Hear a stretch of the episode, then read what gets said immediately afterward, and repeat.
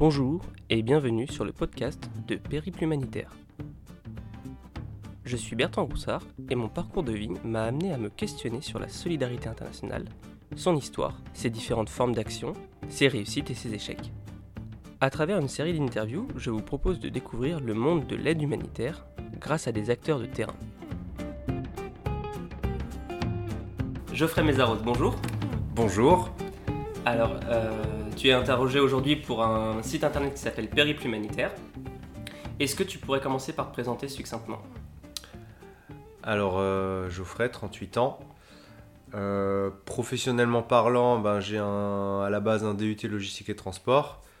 Et j'ai travaillé plus de 12 ans dans le monde du chauffage en tant que responsable logistique, responsable approvisionnement, prévision des ventes, gestionnaire de stock. Et j'ai pris le chemin de l'humanitaire en fait en 2014 en postulant chez MSF et j'ai fait six missions jusqu'à aujourd'hui, euh, jusqu'en 2018 en gros, voilà, six missions avec Médecins sans frontières. Et ensuite je, bah là j'ai repris une année d'études en responsabilité sociale et environnementale des entreprises. Et je suis à la fin. Et là je suis en recherche d'emploi euh, dans ce qui est environnement, développement durable. Voilà, donc je ne quitte pas l'humanitaire, je laisse un pied dedans mais j'aimerais vraiment bifurquer sur une nouvelle voie. Est-ce que tu peux nous expliquer un petit peu ton, ton parcours dans l'humanitaire, les différentes missions que tu as faites, les différents pays dans lesquels tu as été? Alors tout d'abord, en fait, le, parcours a commencé avec une association. En fait, je voyageais pas mal dans les années 2000 et je me posais toujours la question, euh, c'est bien, je vois des choses, je découvre des, des, nouveaux paysages, je rencontre des nouvelles cultures, mais j'apporte rien en fait euh, où je vais. Et je me suis dit un jour, ben, ce serait pas mal de, de venir à un endroit et puis de, d'essayer de contribuer un petit peu au bien-être des personnes qui sont sur place.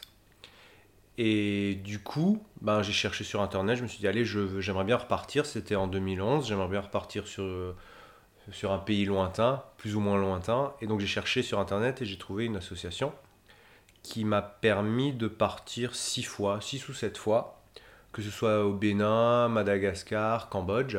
Et en fait, c'était faire du partenariat avec un orphelinat et faire des consultations médicales dans les, dans les villages.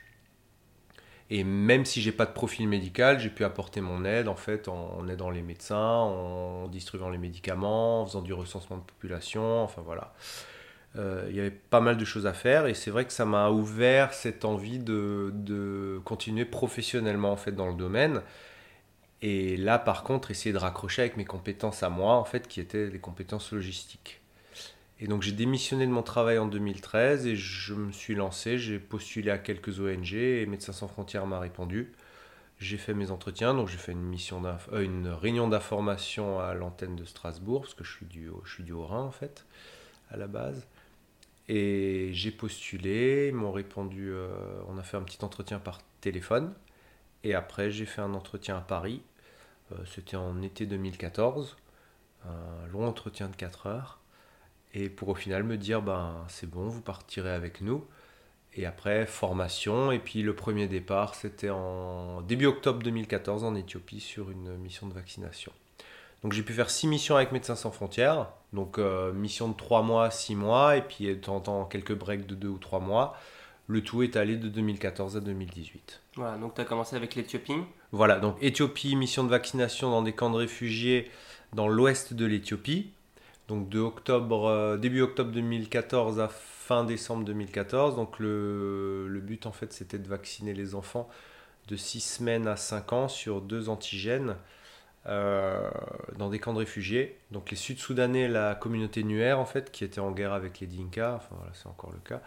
Euh, un camp de réfugiés. Donc, ils se réfugiaient dans l'ouest de l'Éthiopie, euh, dans différents camps. Ils étaient donc, acceptés par les autorités éthiopiennes. Et forcément, quand on est dans des camps de réfugiés, euh, dans des conditions assez insalubres, ben, ça peut être le, comment dire, le, le facteur de propagation d'épidémies et de tout plein de choses.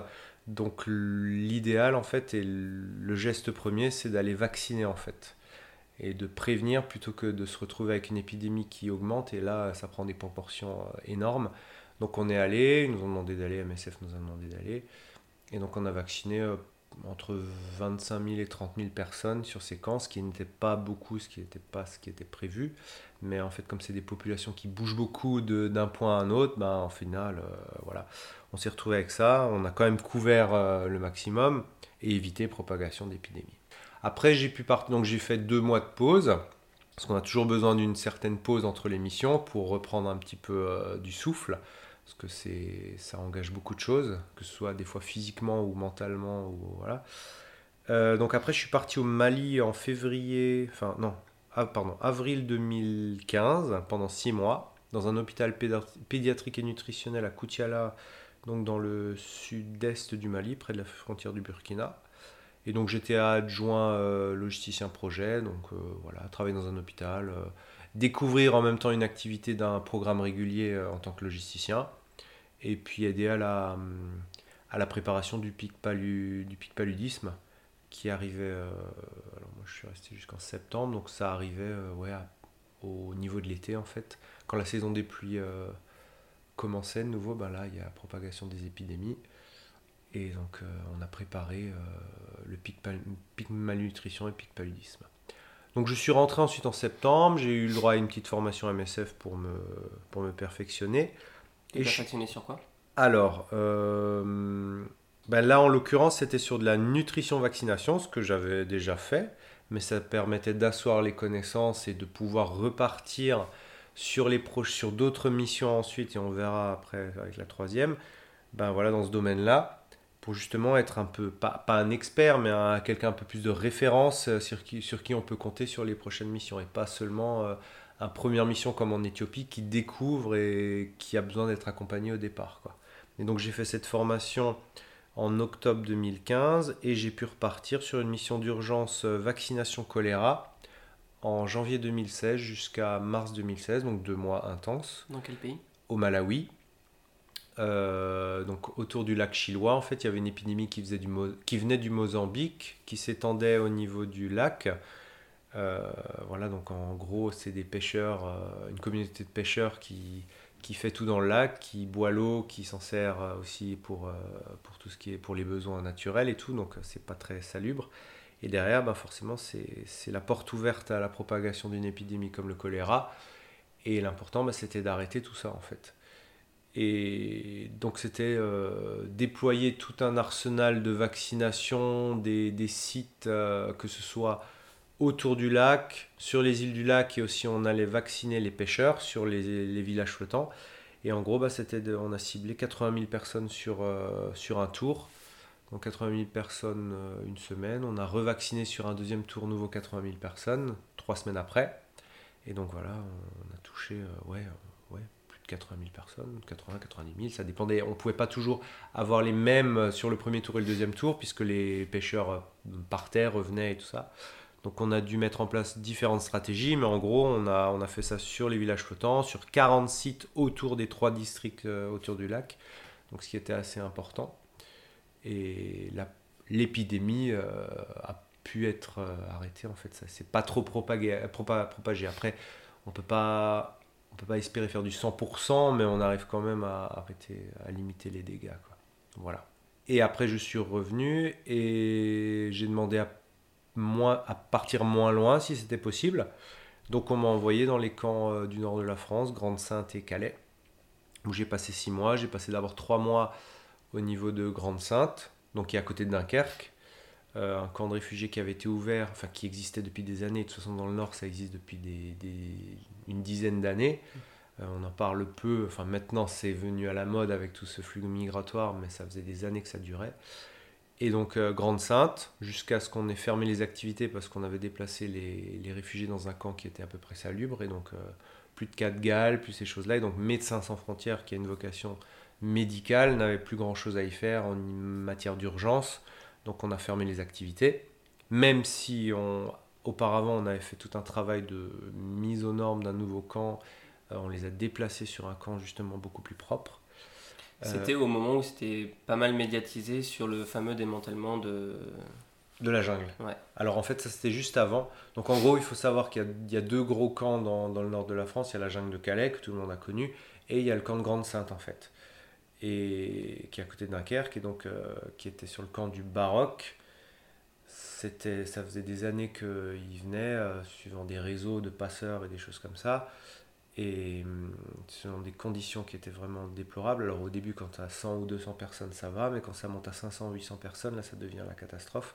Et donc le maire de Grande-Sainte, qui a quand même une, une fibre qui est un écolo et qui a, qui a toujours essayé d'aider les, les, réfugiés là-dedans, bah, a dit à un moment, ça peut plus durer, donc MSF, s'il vous plaît, euh, ou, quel, ou, une ONG, euh, aidez-nous, nous on vous met un un site à disposition, euh, mais on a besoin de fonds, on a besoin de construire un nouveau, un nouveau camp de réfugiés, parce que de toute façon, la situation, elle s'arrangera pas autrement.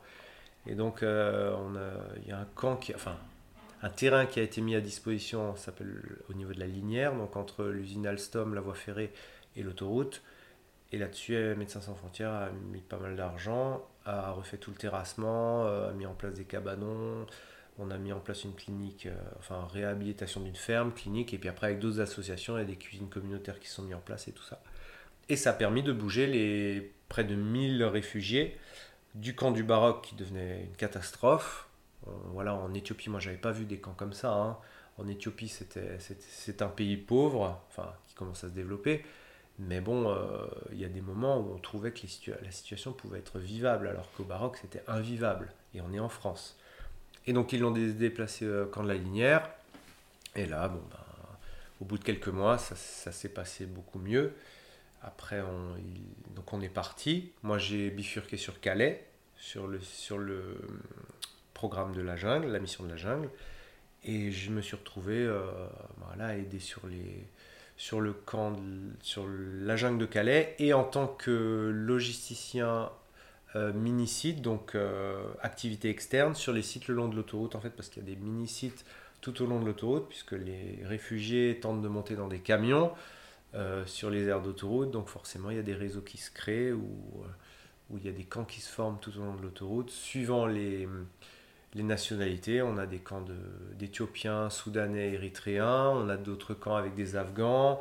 Voilà, ils ne se mélangent pas beaucoup et puis des fois le mélange peut provoquer certaines choses, qui était le cas euh, sur le camp justement de Grande-Sainte en fin d'année 2016 où là ben, il y a eu le, camp a été détruit en fait par un incendie par, par rapport à, une, à un affrontement entre Afghans et Kurdes. Et voilà c'est ce qui a provoqué l'incendie on sait pas trop comment mais bon il a été complètement détruit quoi un an plus tard. Et donc moi à ce moment là j'étais à Calais. En parallèle il y a eu le démantèlement de la jungle à Calais le démantèlement complet où on a envoyer les, réfugiés qui restaient, parce que beaucoup sont partis en apprenant ça. Donc de 10 000, on est passé, à 3 000, à 5 000, qui sont partis sur les centres d'accueil et d'orientation en France. Voilà. Pour euh, faire leur demande d'asile. Ou pas. Ça, c'est souvent leur cas. Et donc j'ai pu faire ça. Et après, j'ai fini en décembre.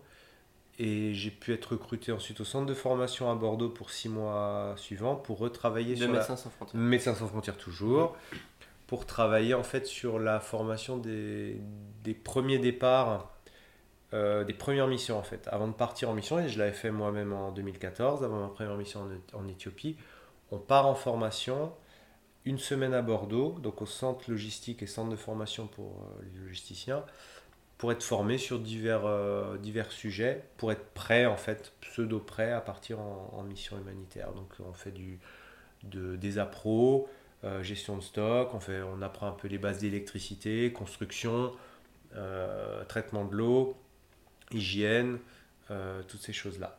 Et ça, on fait pendant une semaine pour comprendre un petit peu le fonctionnement du rôle du logisticien sur les missions et être prêt à partir. Et donc moi, mon rôle, ça avait été de retravailler tout le, tout le contenu de la formation, en fait, et une approche un petit peu plus différente, un peu, petit peu plus transversale des sujets, pour éviter de les traiter par silo, en fait électricité, ensuite euh, eau, hygiène, assainissement, ensuite construction, qui n'ont aucun lien entre eux a priori.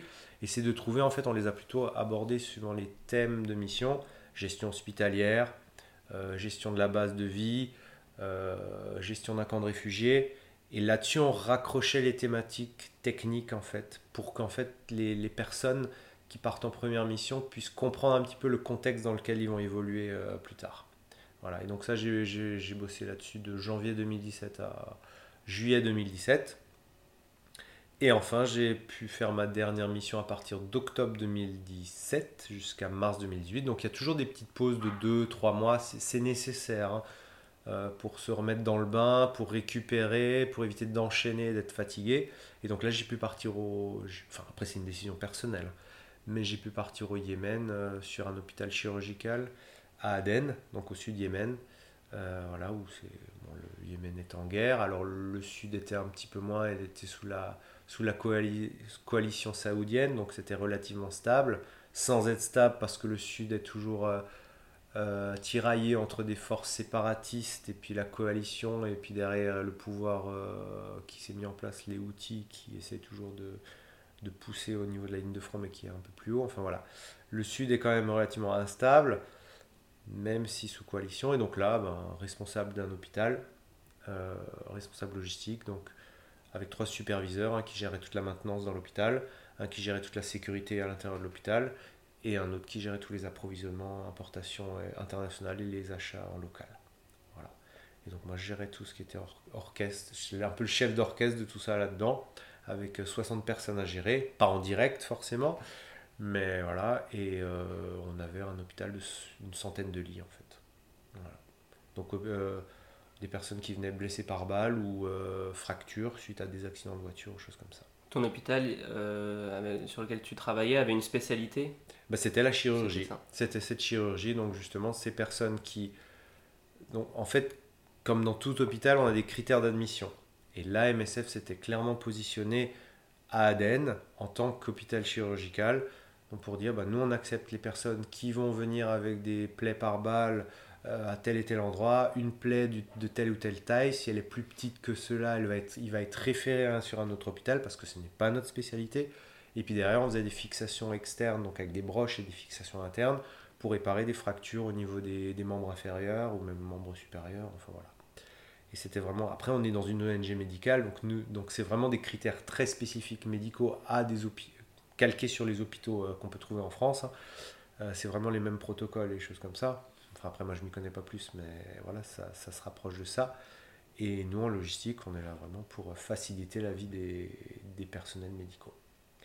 Et donc, je suis rentré en mars 2018 et j'ai décidé de faire une pause plus ou moins longue, on verra, en me réorientant plus vers le développement durable euh, pour essayer de retrouver un travail dans l'Est de la France à ce niveau-là. Déjà un, bon parcours. Merci pour toutes les précisions. Il euh, y, a, y, a, un point intéressant, c'est que tu as, eu l'occasion de travailler euh, à la fois à l'étranger, euh, déjà dans différents contextes à l'étranger, et également en France. Est-ce que tu, tu trouves qu'il y a une différence entre agir à l'étranger et agir en France? Bah, quand je suis parti en fait en Éthiopie, c'est vrai que je me suis retrouvé un petit peu dans une mission euh, comme je l'imaginais. Alors après, il faut toujours éviter de se faire des projections euh, quand on part, hein, euh, voilà.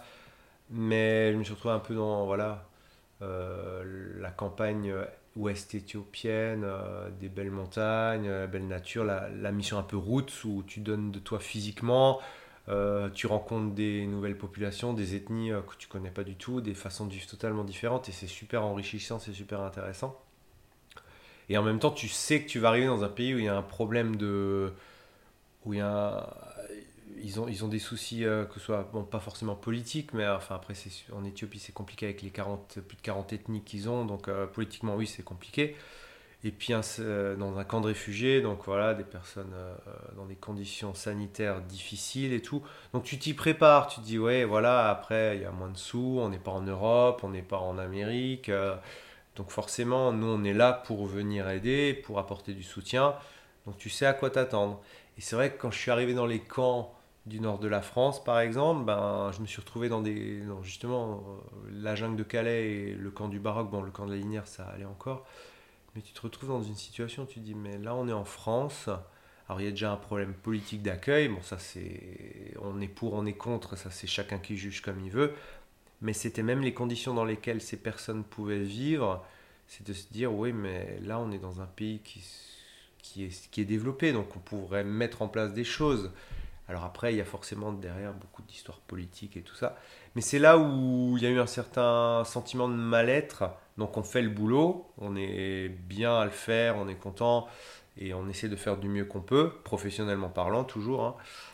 Mais c'est vrai que quand on prend du recul par rapport à ça et quand on fait un peu son introspection personnelle et même pendant la mission, il y a un certain, certain mal-être. On se dit mais qu'est-ce qu'on fait là? Et pourquoi, pourquoi ici? Et j'ai pas connu ça dans un pays où je pensais justement avoir plus ce ressenti-là. Enfin voilà, c'est c'est assez dérangeant en fin de compte. Tu as des exemples très concrets de différences sur la politique d'accueil? On va vraiment se placer de ton point de vue, toi, en tant que euh, logisticien sur place. Euh, euh, qu'est-ce que tu as remarqué qui différenciait justement la, la, façon d'accueillir en France ou la façon d'accueillir, pour le coup, là, c'était en, Éthiopie, ton autre expérience? Alors, bon, les deux, les deux camps n'étaient pas les mêmes. Hein. Je veux dire, à Grande-Sainte, on était quand même sur une volonté politique d'un maire qui dit on laisse pas les gens dans la rue, on les laisse pas dans un, dans un camp insalubre et on essaie de créer quand même quelque chose de, de correct. Donc quand je suis arrivé, j'ai trouvé que c'était quand même bien. Enfin, c'était pas mal. Après, il y a eu un gros problème de, de mafia, la, loi des passeurs et des choses comme ça. Et après, c'est tout. C'est toute l'histoire de qui prend en charge, qui fait quoi, qui veut pas, qui est mis. Euh, voilà, et tout le monde est, de bonne volonté, mais derrière, il y a, besoin de, y a besoin de concret. Et ça a fini en incendie. Donc, c'est qu'il y avait c'est qu'à la base, ils étaient, euh, les, associations ou même euh, les acteurs, enfin tous les gens là-dedans étaient un peu livrés à eux-mêmes. Même si derrière, la, la mairie et tout ça essayait de faire de son mieux, mais c'était pas les seuls décideurs. Il y a des gens au-dessus. Donc là, tu, tu, tu parles de, de, au niveau administratif et gestion euh, politique publique. Oui, voilà. Et, et en Éthiopie, qu'est-ce qui était différent à ce niveau bah, En Éthiopie, on est... alors après, mais en Éthiopie, c'est après c'est la projection qu'on se fait personnellement. Hein. Moi, je suis arrivé, je me suis dit bon, bah, j'arrive dans un pays euh, d'Afrique. Euh, ok, certes, l'Éthiopie se développe économiquement et commence à être un des pays de l'Afrique de l'Est qui se développe le mieux, et on le voit encore euh, ces derniers temps. Hum, quand même dans une région de l'Éthiopie de l'Ouest qui n'est pas la plus riche et avec des grosses tensions ethniques, avec justement le Sud-Soudan à côté et de dire ben il y a un flux qui arrive et tout, les Éthiopiens, la politique éthiopienne dit on les accepte, on les accepte à notre manière, et puis après c'est toujours euh, de, de, de, gérer avec les, avec les gouvernements euh, en place. Alors moi j'étais pas directement en lien avec ça, moi je gérais tout ce qui était autour et tout ce qui était euh, oui, logistique et mise en place, enfin mettre en place tout, les, tout le matériel, toutes les infrastructures, et en l'occurrence là une vaccine pour que derrière on puisse faire du travail médical de, de pas de pointe mais correct quoi en fait. Et en fait c'était de se dire ben oui c'était ma projection. Alors oui il y a des difficultés il y a des il y a, il y a des tensions politiques et tout ça mais ça reste un pays euh, déjà un peu compliqué niveau ethnique ça reste euh, pas les mêmes moyens. Il y a, il y a, il y a 15 ONG qui sont sur place. Enfin voilà. On le connaît le contexte. Mais là en France on se dit ouais pourquoi est-ce qu'on a besoin de solliciter les associations qui travaillent là-dedans depuis des années et de dire, ben ouais, euh, pourquoi on en est là? Pourquoi on est dans une jungle où on est aussi des, la zédie des dunes où il y a des où il y a des, des, ouais, des dunes de sable et les gens ils ont juste des pauvres tentes euh, où ils essaient de créer un semblant de vie avec euh, quelques rues et quelques commerces. Et derrière c'est des conditions. Et puis forcément ben c'est la c'est la loi des, des, plus forts et des choses comme ça. Et en même temps, quand on arrive jusqu'en France et qu'on part d'Afghanistan ou de ou d'Irak ou euh, même d'Érythrée ou d'Éthiopie, euh, faut quand même avoir le cœur bien accroché. Donc euh, ouais, c'était là où c'était dérangeant. On se dit, ben, pourquoi on pourrait pas en France les accueillir, essayer de les intégrer, ou dire, ben, ou mettre en, en, place des règles claires en disant, les gars, vous voulez ou vous voulez pas, mais voilà. Après, c'est un avis personnel et il faut pas non plus se projeter. voilà. Le but, en tout cas, c'était d'aider. C'était, on a une description de fonction, on part sur une mission, c'est le job qu'on a à faire, et après on s'adapte. Mais c'est vrai que le ressenti par rapport à ça pouvait être un peu plus dérangeant en France. Euh, ensuite, au niveau de ton, parcours, donc toi, ta, formation de base, c'était vraiment un débuté en logistique, plus euh, l'expérience professionnelle que tu avais eue. Euh, qu'est-ce qui a fait que tu t'es dit, je vais faire de l'humanitaire, et, et, dans quelle mesure ces compétences-là et cette expérience-là que tu avais auparavant t'a permis de pouvoir intégrer, euh, j'allais dire rapidement, une, une ONG, parce que t'as pas, pas attendu trop longtemps avant de pouvoir partir en mission.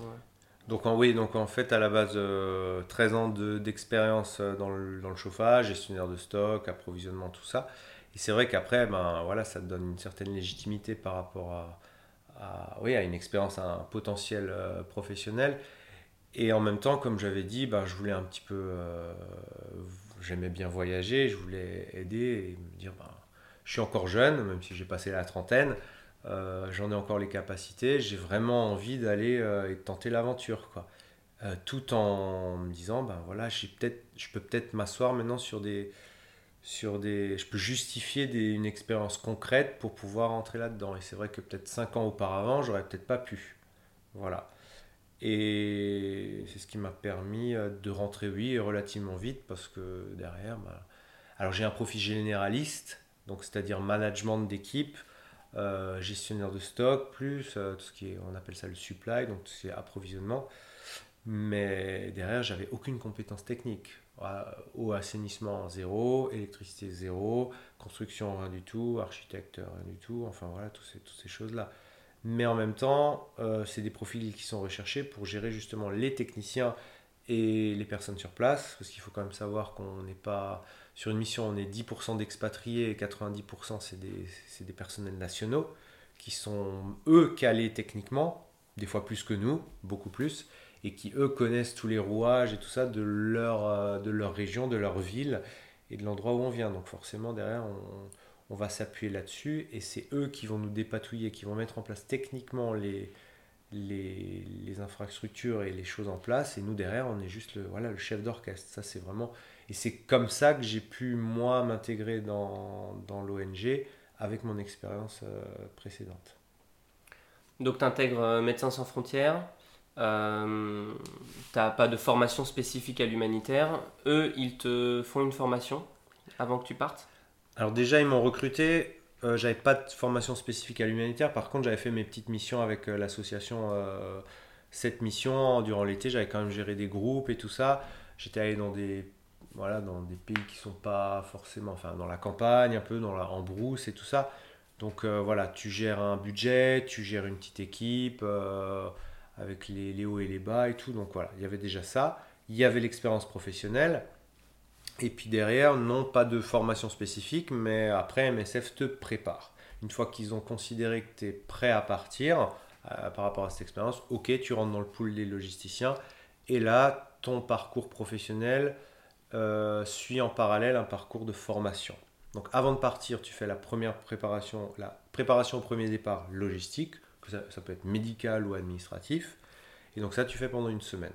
Donc tu vas aborder les thématiques euh, électricité, technique, pas technique, tout ça, pour te donner des notions. Tu pars en mission, tu reviens de ta première mission, et là, normalement, suivant un cursus normal, tu vas faire les, la formation TLB, technique logistique de base, qui est de nouveau sur du technique, un peu plus approfondi, qui reste quand même de la base, mais qui te permet quand même de, derrière de pouvoir gérer toi, une équipe, avoir une certaine légitimité par rapport à des choses que tu aurais pu apprendre, tout en restant quelqu'un de pas spécifiquement technique.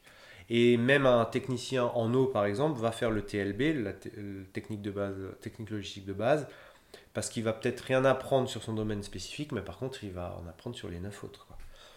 Donc là, tu donnes plein de distinctions entre les hum, différents logisticiens. Ouais. Euh, quels sont les parcours de carrière possibles à Médecins sans frontières? Bah, Là, on va vraiment parler pour le coup de ce que, de ce que tu connais. Euh, la logistique, finalement, on en parle, mais on, on sait qu'il y a plusieurs domaines. Est-ce que tu peux déjà euh, expliquer un peu tout ça? Alors, ouais. Il y, a différentes possibilités de parcours, hein. que tu sois technicien ou pas technicien, généraliste et tout ça. Mais en gros, quand tu vas partir sur une première mission, on va te donner un. On va essayer de te faire partir. Bon, moi j'ai eu la chance de partir en tant que logisticien vaccin, donc quelque chose de spécifique, chaîne de froid. J'ai géré la chaîne de froid des vaccins, euh, montage des sites, euh, gestion des. Enfin voilà, tout ça, un petit peu le chronogramme et tout. Euh, pour vraiment que ça puisse se déployer dans les meilleures conditions, avec une responsable logistique qui supervisait tout ça. Mais sinon, en gros, on envoie les premières missions sur des postes de logisticiens base, c'est-à-dire base expatriée, donc gérer les maisons d'expat, gérer la base de, la base de vie, gérer le bureau, pour, avec gestion des mouvements, gestion des chauffeurs, les, les générateurs, puisque l'électricité est une, une denrée, l'électricité constante à toutes les heures est une est une donnée euh, vraiment. Enfin, c'est très variable euh, suivant les missions. Voilà. Et euh, oui, le logisticien base, c'est vraiment pour te donner pour te faire découvrir la mission, euh, les rouages, te donner une expérience assez simple qui est assez transversale de tout ça et derrière te permettra derrière de pouvoir aller euh, faire gestionnaire d'hôpital euh, sur un programme régulier ou derrière de partir sur une spécialité que tu vas préférer. Il y en a qui font peut-être que de la vaccine, qui vont faire beaucoup de vaccins, qui vont être des spécialistes. Moi j'en ai fait deux. Après voilà, on, va, on aurait pu me demander d'en refaire une. Est-ce que j'aurais dit oui, non, parce que tu as toujours le choix.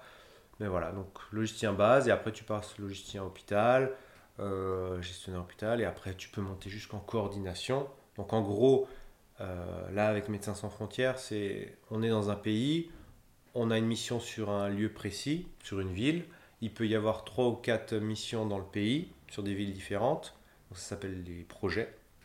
Et derrière, il y a une coordination en capitale qui va gérer tous les projets du pays et qui va avoir des spécialistes techniques dans chaque domaine au niveau de la capitale. Et par exemple, il y a un coordinateur logistique qui va être le soutien technique du logisticien sur le projet en disant ben voilà, tu as des difficultés pour ça, ben, je te conseille ça, ça, ça. C'est pas lui qui va euh, prendre les décisions au niveau du projet lui-même, ça va juste être le soutien technique du, de la, du professionnel sur place. Moi, c'est mon coordinateur logistique en capital. Pour un administrateur qui va gérer les finances et les ressources humaines, ça va être le coordinateur ressources humaines et financiers en capital qui va être son soutien technique. Mais en aucun cas va influer sur les décisions de chaque projet au niveau de la stratégie du projet. Ça, non. Voilà. Et donc, quand tu te retrouves euh, euh, responsable d'une équipe euh, sur un hôpital au Yémen, à quoi ça ressemble la vie au jour le jour d'un logisticien qui travaille sur, dans un pays en guerre où il y a des. Ouais. alors euh, ben, déjà, déjà la structure euh, en fait de l'équipe logistique, euh, c'était de dire, moi j'avais trois super, donc comme j'avais dit, j'avais trois superviseurs sous mes ordres. Au total, il y avait une équipe de 60 personnes. Et puis après, c'est c'est de gérer le quotidien. Il faut que les, les patients soient soignés. Donc pour qu'ils soient soignés, il faut qu'il y ait le matériel qui soit disponible. Donc tout ce qui est médicaments, bah, c'est des importations. Donc on travaille avec les médicaux pour euh, le côté technique, ça c'est pas nous, hein. c'est les médicaux qui décident d'approvisionner tel ou tel produit, mais par contre tout ce qui est importation, dédouanement, tout ça, et, euh, les conteneurs qui doivent arriver en temps et en heure, euh, et l'administratif qui suit, ça c'est le logisticien supply, donc approvisionnement. Et lui va aussi s'occuper avec son acheteur de gérer les approvisionnements locaux sur le marché, choses comme ça. Donc moi, derrière, je regardais que tout soit fait en temps et en heure, et s'il y avait des difficultés, essayer de discuter avec Djibouti, parce que tout passait par Djibouti, d'essayer d'arranger des choses ou pas, discuter avec le chef de projet de Djibouti, dire voilà, là on a, on a besoin de ça, machin. Mais lui était également en direct, le, superviseur euh, logistique à Pro était en direct aussi avec ses collègues. Après, on a un logisticien, un superviseur base, on va dire, sécurité base, donc qui gérait les radio-opérateurs, qui gérait eux les mouvements des chauffeurs, donc il avait aussi l'équipe de chauffeurs, euh, il gérait les gardiens. Il y avait une équipe de plus de 35 gardiens, donc sur des shifts jour et nuit, 6 euh, à 8 personnes par shift, par roulement. On se rend pas trop compte, mais 30, 36 gardiens, tu disais? Donc il y a 36 gardiens au total, après ils ne travaillent pas 24 heures sur 24, oui, 7 jours sur 7, donc il faut les faire tourner. C'est une équipe normale pour un, pour un hôpital ou là il y avait une sécurité renforcée par rapport au pays ben, Par rapport au Yémen, oui, donc euh, on en mettait trois à l'entrée, euh, au niveau du portail, on en mettait encore euh, un ou deux à l'entrée de l'hôpital, on en avait encore, voilà, encore des, et puis des dames aussi, hein. il y avait des messieurs et des dames, vu le contexte religieux et tout ça, c'est pas les mecs qui ont fouillé les, les, les, dames, et puis même dans d'autres pays ça se fait pas. Enfin voilà, et après il fallait tourner euh, de jour et de nuit. Et donc le logisticien base gérait ça et tout ce qui était planning de ces gens-là. Et ça, ça prend énormément de temps. On se rend pas compte. C'est pas, c'est pas que, euh, faut pas s'imaginer forcément. Il y a les bombes qui tombent et tout ça. Et des fois à Aden, ça décalme pendant trois mois. Il se passait rien. Mais après, c'est une vraie, c'est un vrai hôpital. Donc derrière, il y a des plannings. Ils ont des contrats. Ils doivent faire leurs heures. Ils doivent avoir leur récup ils doivent prendre leur congé et derrière ils doivent connaître leur planning euh, suffisamment à l'avance parce que sinon ils peuvent aller au, RH, aux ressources humaines, dire bah non ça va pas, euh, on gère pas correctement, enfin voilà. Donc euh, toute cette gestion administrative devait être carrée comme n'importe quelle entreprise. Et après on avait un logisticien, tout ce qui était logisticien hôpital, qui gérait tout ce qui était partie technique, donc les agents de maintenance, les personnes qui s'occupaient de tout ce qui était hygiène, donc traitement de l'eau, parce que tout ce qui était acheminé, l'eau qui était utilisée dans un hôpital doit être traitée, doit être enfin sans pathogène, donc on ne peut pas contaminer les patients, donc il fallait traiter au chlore, il fallait avoir la quantité d'eau suffisante au cas où on a, on a des coupures d'eau, ce qui était le cas. Euh, le générateur, qui était un gros générateur, donc il fallait l'approvisionnement en fuel, enfin en gasoil et en, et en essence, suivant le type de générateur, suivant les voitures, et donc ça c'est aussi en lien avec le logisticien approvisionnement. Et donc ce logisticien euh, technique hôpital ben, gérait tout ça, l'eau, l'électricité, la gestion des déchets, parce qu'un hôpital génère énormément de déchets, donc destruction, selon les critères corrects, on ne jette pas n'importe comment. Enfin, voilà. Et après tout ce qui était électricité, euh, gestion internet, gestion des ordinateurs. Euh, voilà, tout le monde travaille avec un ordinateur, donc on a des accès à internet. il faut toujours un peu réguler, les gens font un peu ce qu'ils veulent, ils vont sur internet professionnellement et pas professionnellement à côté. Et donc forcément, on a une capacité limitée, on est dans un pays où la connexion n'est pas top. Voilà, toutes ces problématiques-là, euh, il devait gérer le, superviseur. Et puis moi, derrière, ben, je regardais que tout, euh, tout aille bien en donnant les priorités, les gros travaux, il y a des travaux de construction, euh, d'amélioration et des choses comme ça. Et pour avoir une, une image un peu du, du contexte, au Yémen, il y a beaucoup de personnes qui sont armées il y a beaucoup de personnes qui ont des armes et euh, la règle générale sur les sites euh, Médecins sans frontières, euh, en tout cas même pour d'autres ONG, c'est que y a, personne ne rentre avec, avec une arme. Tu me dis si je me trompe? Tout à fait, c'est très juste. Donc au Yémen, c'est... Alors je sais pas si, ça, si on le dit vraiment, c'est une arme par habitant.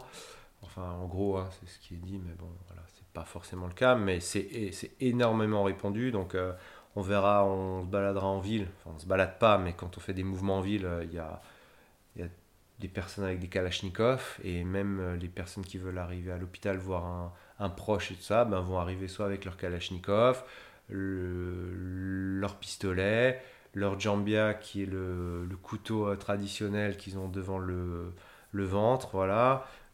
et ben tout ça, ils arrivent devant, devant le portail et là on les fouille, on récupère leurs armes et ils ne rentreront que s'ils donnent leur arme au gardien qui va être posé dans un casier. Ils vont recevoir un petit coupon, un petit numéro qu'ils vont garder pour pouvoir récupérer leur arme à la sortie. Je sais, ça peut faire rire, mais c'est bien comme ça que ça se passe.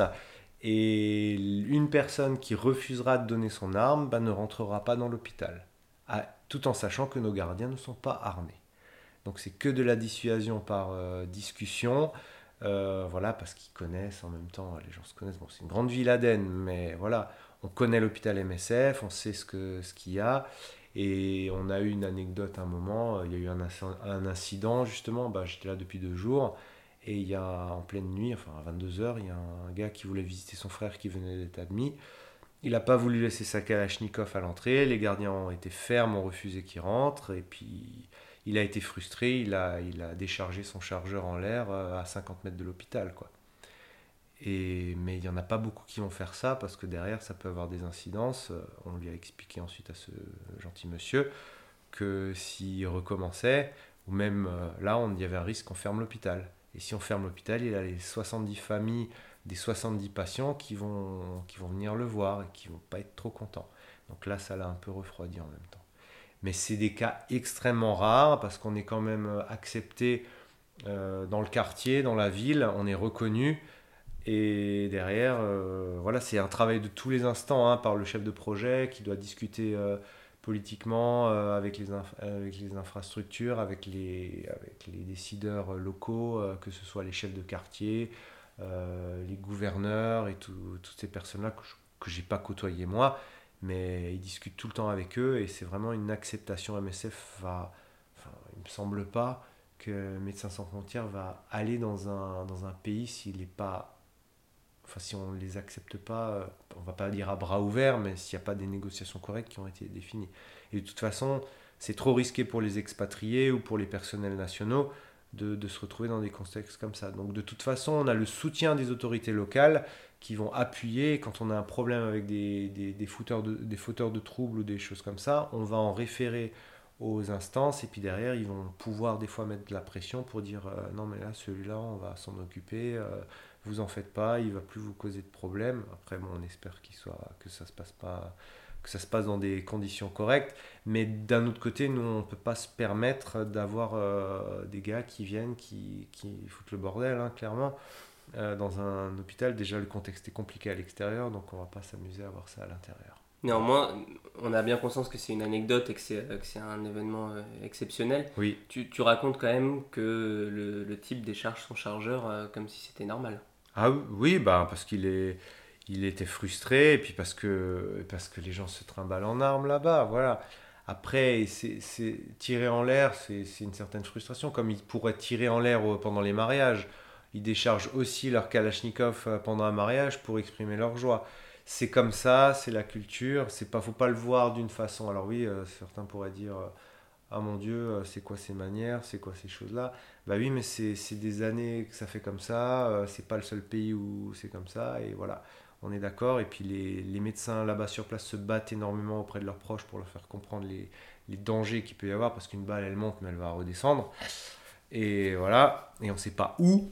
Euh, mais, mais derrière, c'est juste de, dire, ben oui, euh, c'est dans les mœurs, et puis euh, voilà, les, les, armes sont en libre circulation quasiment. Enfin voilà, il y a des appros, je sais pas de où, de quoi. Mais derrière, il y en a énormément. Et puis, on y arrive dans un tel contexte où chacun défend son, son morceau de pain. Donc, euh, c'est moi, je te montre que j'ai une arme. Si l'autre, il n'en a pas, bah, il, est un peu, il se retrouve un peu sans rien. C'est comme aux États-Unis, hein, on va dire. Hein. C'est chacun son arme pour se défendre, euh, pour, euh, pour étendre la protection de la police jusqu'à soi-même. Hein. Donc, voilà. Et donc ce que, ce que tu racontes, les, les fameux tirs pendant les mariages, les tirs joyeux, le happy shooting en anglais, euh, ça veut dire quand même que toi sur place tu, tu, travailles à l'hôpital et euh, tu vis à la base, mais ça veut dire que euh, potentiellement tu vas entendre régulièrement en soirée, sur des week-ends, des tirs de Kalachnikov un peu en bruit de fond et, et, et quoi, tu finis par t'habituer à ça? Oui, tu finis par t'habituer parce que quand tu n'as jamais connu ça et que tu arrives et que tu entends et que tu te balades dans la cour et que tu entends euh, un ou deux tirs, tu commences à ok, qu'est-ce que c'est? Quand tu entends euh, les, la salve de tir au bout de deux jours, tu fais ok, là ça c'est assez impressionnant et tu pas forcément prêt à vivre ça tous les jours. Et puis, et puis après ça se calme, hein. ça c'était un, un, incident euh, au bout de deux jours, voilà, ça s'est pas reproduit les, les trois mois suivants tu t'y habitues. Tu... Et puis après, tu aussi, tu te cales sur le ressenti de, tes collègues nationaux, qui eux savent si c'est quelque chose de dangereux ou de pas dangereux. Et si tu vois que eux ne bougent pas, et, même des fois, enfin, pas on rigole, mais te regarde et t'inquiète pas, il n'y a pas de problème, tu es rassuré parce que eux savent très bien s'il y a un problème ou pas. À 99%. Voilà. Et de toute façon, on a des règles strictes. On ne sortait pas de l'hôpital comme ça. Quand il y avait des incidents sécu dans la ville, on ne sortait pas. On avait quand même des très bons moments où on a pu sortir. Bon, allez, euh, moi, je suis quand même resté près d'un mois, plus d'un mois à l'hôpital euh, sans sortir. Mais au bout d'un moment, on dit bon, bah, ça va, vous pouvez sortir, vous pouvez aller à la plage, vous pouvez faire ceci, vous pouvez vous balader. Et c'est des endroits magnifiques. Et... Alors, oui, c'est à moitié détruit, il y a eu la guerre. Mais derrière, on découvre les gens sur place, on va au marché, on va à la plage, on passe de très bons moments et ça fait un bien fou. Et découvrir les populations sur place, euh, c'est des gens comme toi et moi, et il n'y a rien de meilleur. Mais bon, voilà, ils se baladent, certains se baladent avec euh, des armes. Voilà, c'est comme ça. C'est leur, euh, c'est leur façon de vivre. Et d'un point de vue plus, plus politique, euh, t'es pas du tout obligé de répondre à, cette question-là. Et puis, euh, c'est pas, c'est pas en tant que médecin sans frontières, pour le coup, que je pose la question, c'est vraiment en tant que toi, Geoffrey. Le fait d'être euh, français au Yémen, alors qu'il y a une grosse répression, on le sait, de la part de l'Arabie Saoudite, qui est en partie financée, en tout cas, pas financée, mais armée par des industriels français. Est-ce que c'est quelque chose que tu as perçu sur place, auquel tu as pensé? Alors moi, quand j'y étais, c'était quand même il y a un an et demi. Cette question-là ne venait pas encore... Euh, enfin, on faisait pas encore le lien, en fait. C'était pas dans, le même, dans la même euh, temporalité. C'est plus arrivé il y a six mois, un an, quand, on, quand ça commençait à monter au créneau et dire non, on n'envoie pas des bateaux parce qu'on finance l'Arabie Saoudite pour tuer les Yéménites, enfin voilà. C'est, on n'était pas forcément dans le même. Et puis une fois que tu es là-bas, t'es, es, clairement, tu fais ton job et tu es plus à vivre ta vie, à essayer de te protéger mentalement, enfin physiquement, on est protégé, hein, voilà mais à te dire, moi je fais mon travail, je... et puis tu côtoies tellement de personnes dans l'hôpital, on n'était quand même euh, que 12 expatriés pour 300 staffs euh, nationaux, 300 personnels nationaux, donc euh, t'en as, des, en as du monde et tout, et tu, tu, vis plus comme ton, comme ton travail. Et tu penses pas forcément à ces choses-là, parce que c'est pas pour ça que tu es venu en fait. Et, en, et pour revenir jusqu'à ce que je disais par rapport à oui, ils ont une arme, c'est comme ça et ça, oui, c'est comme ça, enfin ils sont contraints et forcés aussi. Hein. Euh, c'est pas par, par plaisir aussi qu'ils ont une arme. Ah, tu fais bien de bien, Ouais, c'est pour être clair. Et c'est tout un contexte depuis des années, des dizaines d'années qui ont fait que ça s'est installé comme ça. C'était pas comme ça il y a 30 ans. Aden n'était pas comme il est maintenant. Et voilà, et c'est, je pense, tout un contexte économique, politique, euh, mondial qui a fait que le Yémen et d'autres pays se retrouvent dans des situations comme ça. Et nous, c'est pas à nous d'en juger. Donc nous, on vient, on s'adapte, euh, voilà, et ils ont des armes, pas des armes. Nous, l'important, c'est qu'on soit protégés, que eux soient protégés, qu'on les protège, qu'ils nous protègent, et qu'on les aide, et que ça se passe bien. Et qu'il y ait un respect euh, entre les personnes. Voilà. Après, oui, le, contexte en lui-même, il est, il est compliqué, et, et, c'est vrai qu'on pourrait des fois se dire, mais c'est pas normal, on vend des armes, ou quoi que ce soit. Mais à un moment, on peut pas tout solutionner, on n'est pas des sauveurs ou des choses comme ça, on vient là pour faire notre job. Moi, je suis un logisticien, je vais faire mon job de logisticien, je vais jamais dire à un médecin ce qu'il aura à faire. Et inversement. Et c'est là où on garde chacun notre distance par rapport à ce qu'on fait, parce qu'on est on est des professionnels du domaine et on apporte à un autre euh, notre expertise. Un médecin lui dit non, mais là on te conseille ça parce que ça, ça risque de. Ok, il va dire oui, très bien et d'un autre côté. Et c'est là où on crée une, une cohésion d'équipe entre les différentes disciplines. Et c'est ça qui est hyper important pour justement faire du très bon travail. Donc euh, au final, juste pour, euh, pour clôturer un peu là-dessus, euh, quand toi tu pars sur une mission ou sur un contexte particulier dans un pays, toi c'est ce que tu disais, tu te mets dans, ton travail et la vision un peu plus politique, tu la mets de côté quoi Le temps de la mission, ça te, ça te travaille des fois? Est-ce que tu te dis que des fois, il y a, des, légitimités, à intervenir à un endroit, pas à un autre? Est-ce que des fois, il y, a, euh, des cas de conscience? Alors je pense qu'il y en a, moi j'en ai jamais eu. Alors j'ai eu ce, ces sentiments de, de mal-être ou je sais pas dans les camps dans le nord où forcément tu en France. Ouais, en France où tu te projettes euh, en tant que Français et tu te dis ouais mais là euh, on fait quoi là il se passe quoi? Et ça, ça monte un peu. Et c'est vrai que j'aurais pu prolonger d'un ou deux mois pour fermer notre mission à Calais vu que la jungle avait été démantelée. J'ai refusé. J'ai dit ben vous envoyez quelqu'un d'autre parce que je ne veux pas fermer un deuxième projet. J'avais déjà fermé Grande Sainte euh, trois mois avant. Et je voulais pas. Et à un moment j'en avais marre. J'ai dit ça suffit. Et à un moment il faut aussi savoir dire stop quand on, quand on prend une position, j'avais rempli mon contrat, j'avais fait mes six mois, hein, mais on m'a demandé de prolonger, on m'avait demandé aussi sur d'autres missions de prolonger. J'ai rarement dit oui, je crois que j'ai jamais dit oui en fait, parce qu'à un moment j'ai dit ça suffit, c'est bon, j'ai fait mon job et on peut envoyer quelqu'un d'autre, quelqu'un qui est un peu plus frais, qui peut reprendre le relais, voilà. Après, je, on m'avait proposé de rester au Yémen par exemple, euh, j'ai refusé pour des raisons personnelles, mais je serais bien resté si j'avais pu. Mais on est d'accord. Après, au Yémen, euh, non, c'était. De toute façon, on peut pas faire grand chose. Euh, on, vient, on, ouais, on fait son job et tout. Mais ouais, c'était le nord de la France où là, il y a eu, y a eu des, des questionnements euh, par rapport à toute cette politique et tout, ce, tout cet accueil qu'on ne fait pas, qu'on fait plus ou moins. Voilà. Super. Euh, on, revient rapidement sur euh, les formations. C'est vrai que mhm. euh, on, entend beaucoup de choses sur, sur l'humanitaire, on a pas mal de, préjugés.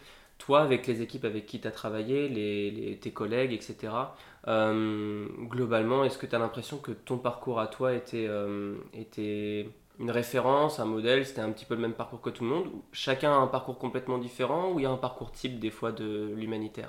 Bah, Il y a un parcours, ouais, on va dire, il y a un parcours type tu arrives euh, par rapport à quoi? Au parcours professionnel ou aux formations dans, dans l'humanitaire? Formation inclus. Alors, en gros, oui, comme, comme j'avais pu dire, il y a le logicien base. Après, tu peux partir sur un programme en tant que euh, responsable d'un hôpital. Tu es sur un programme régulier, tu fais peut-être une petite urgence ou comme ça. Et puis après, tu peux monter, euh, si tu es quelqu'un de pas trop technique, tu peux monter en coordination. Enfin, aussi technique aussi, hein, voilà. Et après, si tu as une spécificité très technique, bah, tu vas peut-être faire euh, technicien volant. Tu vas aller euh, tu vas être un mécanicien volant et tu vas aller sur différents pays en Afrique de l'Ouest, par exemple, et tu vas superviser les mécanos euh, sur les projets ou des choses comme ça. Après, moi, j'ai eu un parcours un peu atypique. J'ai commencé avec une vaxi, je suis allé ensuite dans un hôpital dans un programme régulier, je suis reparti en vaxi, je suis allé dans le nord de la France, je suis ensuite resté en France et je suis allé au centre de formation pour en finale, sur ma sixième mission, finir sur une mission dite, euh, pas modèle, mais vraiment la mission comme on l'entend chez Médecins sans frontières, programme régulier, grosse mission, gestionnaire hôpital, logisticien, voilà. Euh, c'est vrai que j'ai fait au bout de ma sixième. Je suis un peu parti un peu dans tous les sens, mais en même temps c'était assez intéressant. Et au niveau formation, bah oui, tu commences, alors MSF spécifiquement, tu commences avec ta préparation au premier départ, tu reviens avec ta technique logistique, tu repars et tu peux faire un vaccination, nutrition ou autre chose qui est quelque chose de pluridisciplinaire. Hein. Tu te retrouves logisticien, médecin, infirmier, et puis infirmier, admin, administrateur. Et puis après, tu as d'autres formations plus, plus, spécifiques. Moi, j'ai fait un peu l'inverse. J'ai fait euh, préparation premier départ. Ensuite, j'ai fait formation gestion hospitalière parce que je partais au Mali. Et ensuite, j'ai seulement fait, au bout de ma quatrième mission, les techniques logistiques de base. Alors que justement, la gestion hospitalière, je l'avais fait au bout de ma deuxième mission, alors que tu l'as fait au bout de la troisième ou la quatrième. Enfin voilà. Il n'y a rien de tracé, c'est suivant. Et puis c'est suivant où on va t'envoyer, on va dire bon, ben, on va encore te placer sur la formation là parce que ça peut te servir sur ta mission qui va arriver dans les 2-3 prochaines semaines. Donc euh, ouais. Ok. Et donc euh, là, toi aujourd'hui, euh, quoi, tu en, en, as marre, tu as envie de passer à autre chose, c'est pour ça que tu as fait ton master ou ou c'est pour toi la continuité de ton parcours? Bah, C'est un peu, c'est pas, on va pas dire marre, c'est que je me projette, euh, moi il y a des choses qui me tiennent à cœur, c'est, c'est le développement durable et protection, ouais, environnement et tout ça. Après, euh, je vais essayer d'aller là-dedans. Et je, après MSF, c'est pas, ça, tu, tu, tu sacrifies pas, mais tu mets quand même des choses de côté quand tu pars en mission. Une vie privée, pas forcément facile. Euh, tu mets un peu en suspens euh, ta, vie, ici, en fait, en France ou dans un autre pays. Alors c'est sympa à un moment, moi j'ai 38 ans, pour un mec de 25 ans, euh, ça peut s'entendre plus facilement, pour un mec de, quand j'ai commencé j'avais 33-34, euh, ouais, ça se fait aussi, mais c'est pas donné à tout le monde. Après, il y en a, ils peuvent partir 6 mois sans voir leur famille, chacun fait comme il peut, mais c'est pas forcément facile ou d'autres personnes qui ont plus de la cinquantaine ou de la soixantaine, qui ont des enfants déjà grands et qui disent bon ben moi j'ai envie de me redonner un petit coup de boost et tout ça, je suis compétent là-dedans. Après on va pas pour euh, comme ça, c'est pas des vacances, hein. donc on sera toujours évalué euh, professionnellement, psychologiquement, enfin psychologiquement oui, mais enfin en capacité de le faire ou pas. Et après, euh, si on a la motivation d'autant plus, ben, ça va aider. Ça, c'est un, point intéressant euh, euh, que, que, tu ouvres. C'est euh, quelque chose que je n'ai pas encore abordé au travers des podcasts. une question qu'on m'a déjà posée. tu es payé quand tu pars en mission? Alors oui, la question, ouais. Donc en fait, avec Médecins sans frontières, enfin même une ONG en France, le statut en France, en fait, en humanitaire, enfin en humanitaire, oui, tu as trois statuts. Bénévolat, volontariat, salariat. Donc quand tu pars et que tu pars avec une, association, et là j'aime pas dire humanitaire, et peut-être on en reviendra après, euh, tu, pars en tant que bénévole, tu vas sur un pays, tu vas aider dans un orphelinat, tu vas aider sur des travaux, tu fais ça pendant deux semaines, trois semaines, un mois, bah tu payes, tu payes ton voyage, tu payes sur place parce qu'il n'y a pas forcément de financement, ça s'appelle du bénévolat. Donc là, toi tu finances tes trucs. Alors après sur place, tu tu nourri, logé, mais je pense que c'est toi qui as financé derrière. Ensuite, tu as le volontariat humanitaire. Et c'est là que, quand tu commences avec MSF en France, tu dois passer par 12 mois. Ça dépend. Après, moi, j'ai eu le droit à une petite remise, on va dire, vu que j'avais fait un peu de voyage humanitaire avant avec une association. J'avais fait 3 mois, en gros. On m'a dit, bon, on coupe la poire en deux. Il y a un mois et demi que vous n'avez pas besoin de faire en volontariat, vu que vous avez déjà de l'expérience. Donc on vous demandera de faire 10 mois et demi de volontariat et après on vous passera en contrat normal. Donc en gros, tu signes un contrat de volontariat qui est comme un contrat CDD en gros sur la durée de ta mission et tu as une indemnité de volontariat qui est actuellement sur l'État français, je crois, 1100 ou 1150. Euh, euros par mois. Euros par mois. Donc euh, c'est versé sur ton compte. Et sur place, de toute façon, quand tu es en mission, tu es nourri, logé, blanchi. Et euh, avec le statut de volontariat, tu cotises à la retraite, mais tu ne cotises pas au chômage. Donc quand tu rentres de ta mission, ton contrat s'arrête et tu n'as pas droit aux indemnités chômage. Par contre, au bout de 10 mois et demi, on te, même si tu es en mission, hein, tu as passé tes 10 mois et demi de, mission, et par exemple, tu es au bout de 3 mois en mission euh, sur ta deuxième ou troisième mission, on te dit, bon, bah là, il faut qu'on te change le statut de ton contrat, on te passe en CDD, tu es salarié, sur un contrat, contrat CDD, tu cotises à la retraite, tu cotises au chômage, et puis c'est les mêmes statuts que sur place, donc tu payes pas ta bouffe, euh, tu es nourri, logé, enfin voilà, et, blanchi, et, et, on te vire l'argent sur ton compte en banque en France. Voilà. Et c'est quoi la grille de salaire pour... Ça dépend, bah c'est par rapport aux fonctions, hein. on est clairement sur des ça va des niveaux, euh, les niveaux 2, c'est un cuisinier, mais ça c'est, ça c'est des personnels sur place. On va pas faire venir un cuisinier de France pour l'emmener euh, au Yémen. Il y a assez de personnes sur place qui cherchent du travail. Euh, voilà. On est sur des, on va monter de, du niveau 2 au niveau 15, il me semble.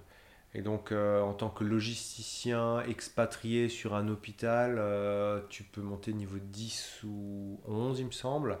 Voilà, donc tu as un statut cadre. Hein. Et après, le chef de mission, donc le chef de mission, c'est le responsable des missions sur un pays. Donc c'est celui qui coordonne tous les projets d'un pays, donc 3 ou 4. Bah, lui, il est à niveau 15. Et un, et un coordinateur de projet sur un projet spécifique dans un pays, il a niveau 12 ou 13, je crois. Je, et tu sais à quoi ça correspond en, revenu? Ah non, ça, euh, et puis ça, dépend, ça sera indexé par rapport au pays ce sera indexé par rapport. Il y a des grilles salariales MSF, mais ça, je ne les connais pas par cœur. Voilà, en gros, moi, quand je partais, euh, en gros, tu pas. es bien payé, mais tu n'as pas un salaire mirobolant non plus. Quoi. Quand tu pars en tant que logisticien projet, tu as, 1500 net, 1600 euh, net. Pour un provincial, ça va. Pour un parisien, c'est pas facile, je pense. Voilà. Moi, je m'en sortais puisque j'habite dans l'est de la France. Mais si tu es une personne à Paris qui a un appartement ou chose comme ça et que tu dois revenir, les, les personnes qui vivent dans l'humanitaire, euh, soit ils repartent souvent et ils n'ont pas forcément de chez eux, soit ils se débrouillent comme moi et ils sous-louent leur appartement. Quoi. Ou après, il y a les fonctions médicales qui peuvent prendre, qui font des fois des pauses plus grandes ou qui décident de partir six mois et après qui retravaillent pendant deux ans, qui repartent machin. C'est beaucoup plus flexible au niveau du médical, il me semble qu'un logisticien où là, bah, tu abandonnes ton travail en France, hein, clairement. Mm. Et tu te lances à 100%. Ok. Et ce rythme-là, il est un peu fatigant. Tu disais qu'à chaque fois, il fallait avoir. Euh, enfin, toi, tu parlais de deux mois à chaque fois en justifiant que c'était nécessaire.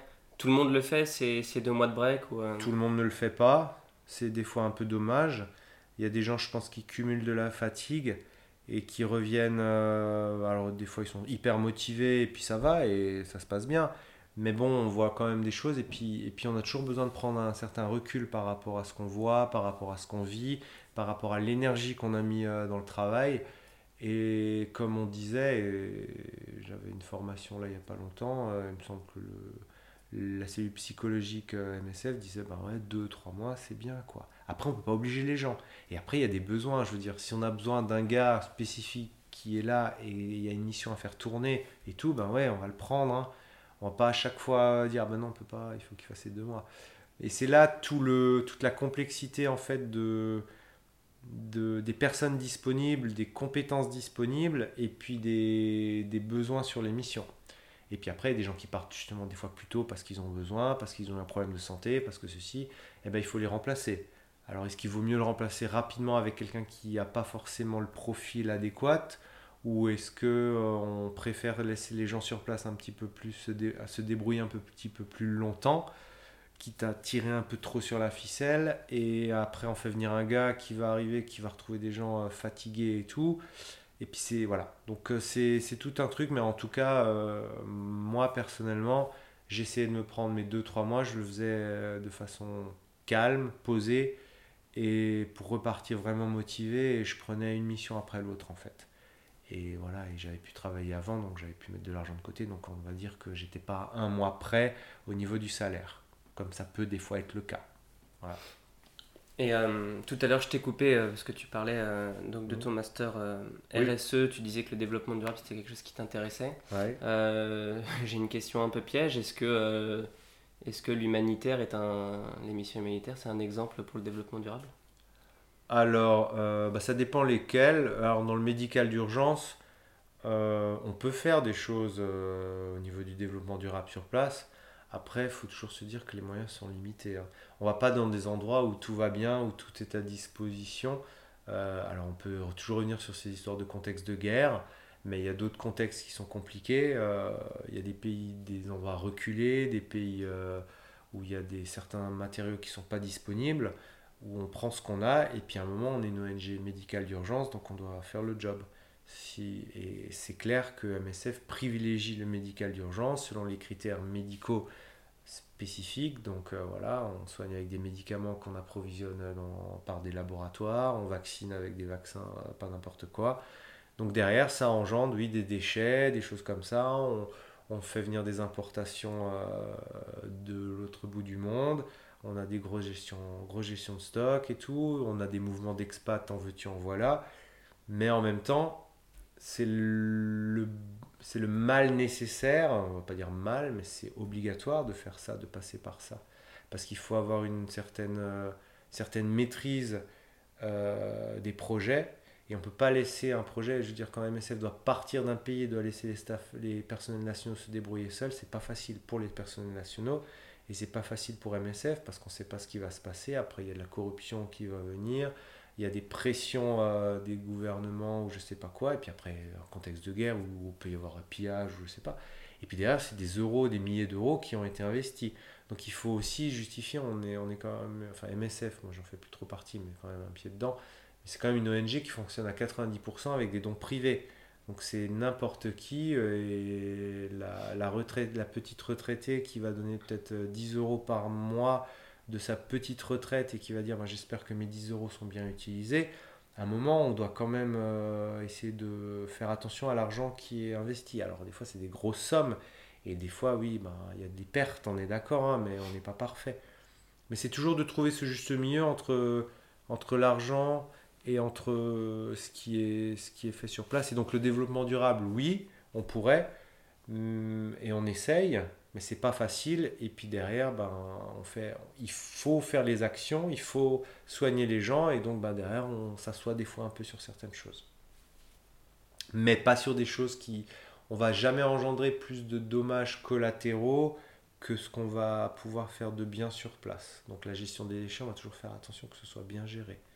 Même si c'est un peu des méthodes en encapsule, ouais, ben on on incinère, on brise le verre, on le met dans une fosse, euh, une fosse bétonnée, et puis derrière on coupe du béton dedans. Voilà, personne ne va pouvoir se blesser dessus, mais bon, c'est pas non plus euh, super, euh, super durable comme truc. Mais bon. Parce que le souci, c'est que, quoi, en France, idéalement, on incinère tous ces, tous ces déchets-là ben, On incinère, alors, et MSF fait des efforts là-dessus, parce qu'il met, en, met en place sur les gros projets des gros incinérateurs maintenant qui peuvent tout prendre et qui vont qui vont monter à plus de 1000 degrés, il me semble, et qui va vraiment pouvoir euh, tout euh, brûler, même le verre, ce qui n'est pas possible à certaines températures. Et donc là derrière, on, et avec un rejet de fumée qui est, qui est vraiment minime et pas toxique. Donc c'est franchement, là il y a de la recherche et développement aussi de ce côté-là. Voilà. Après on aura toujours des mouvements de bagnole, on aura toujours des gens qui vont venir repartir et tout ça. Euh, voilà, au niveau du gasoil consommé, voilà, c'est beaucoup, mais c'est nécessaire. On ne peut pas faire tourner un hôpital si on n'a pas d'électricité. Donc il nous faut un générateur en backup derrière. Donc il nous faut du gasoil. Euh, quand on parle de développement durable, il y a, y a, à la fois la notion euh, environnementale et écologique que tu viens d'aborder avec tout ce qui est gestion des déchets, entre autres, parce que c'est ce à quoi on pense, et transport. développement durable, il y a aussi la notion euh, social, c'est-à-dire le bien-être des, des, personnes. Et il y a également la, notion économique, c'est-à-dire bah, stabilité économique du système. Est-ce qu'on peut considérer, bon, je, je, fais exprès, hein, c'est toujours une question un peu piège, quoi, mais est-ce qu'on peut considérer qu'une association qui vit sur la base de, de dons a un modèle économique pérenne Et est-ce qu'on peut considérer qu'une association qui envoie des personnes à l'étranger et qui parfois, parfois sont mis un peu à rude épreuve. Est-ce qu'on peut considérer aussi qu'à ce niveau-là, c'est euh, euh, c'est l'idéal au niveau social? Alors, tu gardes ton idée en tête, je fais ta question en tête, je vais juste rebondir sur euh, l'écologie. Il y a aussi du développement au niveau de panneaux solaires sur les missions. Euh, pas qu'utiliser du gasoil, ben, on développe à Haïti par exemple, il me semble qu'il y a un hôpital qui est totalement, euh, le toit est totalement géré, enfin ils ont mis des panneaux solaires donc pour une autonomie en électricité. Enfin voilà, ça se développe, ça se met vraiment en place et c'est voilà, quand on peut. Après à Aden on n'en mettra pas vu qu'il y a des euh, il y a des fois des retours de balles perdus, donc on va pas péter les panneaux, mais bon, après ça, ça, il y en a pas beaucoup dans l'hôpital, mais voilà. mais sinon, euh, pour revenir à cet aspect social, ben oui, ok, on vit de dons, mais derrière, les systèmes, les systèmes de santé, les systèmes politiques, économiques dans ces pays-là, ce sont quasiment à plat. Donc derrière, on a une population qui est euh, en difficulté, on a des gens qui cherchent du travail, et comme j'avais dit, on est 10% euh, d'expatriés qui allons sur le terrain, et il y a 90% c'est des personnels nationaux, donc on donne du travail. Si on prend l'hôpital d'Aden, il y a 300 staffs. On était 12 expats, il y avait 300 staffs à qui on donnait un contrat CDD ou CDI avec un salaire à plus de 30% au-dessus du salaire moyen de la profession dans le pays. Euh, voilà, quelque chose de constant. Donc pour, euh, avoir une vie de famille stable et tout ça, donc je pense que les dons derrière se justifient. Après, on est d'accord, on chante le système économique et l'autonomie euh, politique et de, gestion du pays, mais en même temps, le système, il est, par terre. Donc, euh, autant euh, donner, donner encore, enfin, permettre à ces gens-là de vivre correctement, de se remonter économiquement, et puis c'est par les gens, justement, que peut-être un pays va pouvoir se reconstruire derrière quand il sera plus stable politiquement. Donc, ouais, moi, je pense que c'est super important. Après, on, fait, on est d'accord, on n'est pas sur du colonialisme, sur, surtout pas pas comme certaines petites associations ont pu le faire ou comme l'humanitaire a pu le vendre il y a quelques années avant. Là, on est vraiment sur. Et puis, on a des, on a des vraies gestions RH, enfin voilà, on a des bah, vrais contrats.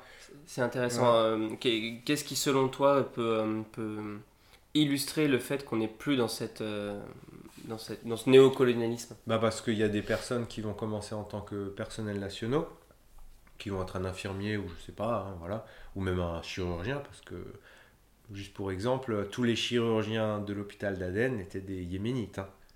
Voilà, il n'y a pas de chirurgiens français qui venaient. peut-être qui venaient pour faire des formations spécifiques, mais les mecs qui opèrent les gars sur place, ce sont des, personnels diplômés du Yémen, qui sont peut-être allés en Angleterre, en Inde ou je sais pas où, mais qui sont diplômés et qui opèrent leurs semblables. Quoi. Enfin. Et derrière, euh, en quoi on n'est pas, ben, c'est que ces personnels-là euh, vont monter en grade des fois, et puis après vont partir pour l'expatriation.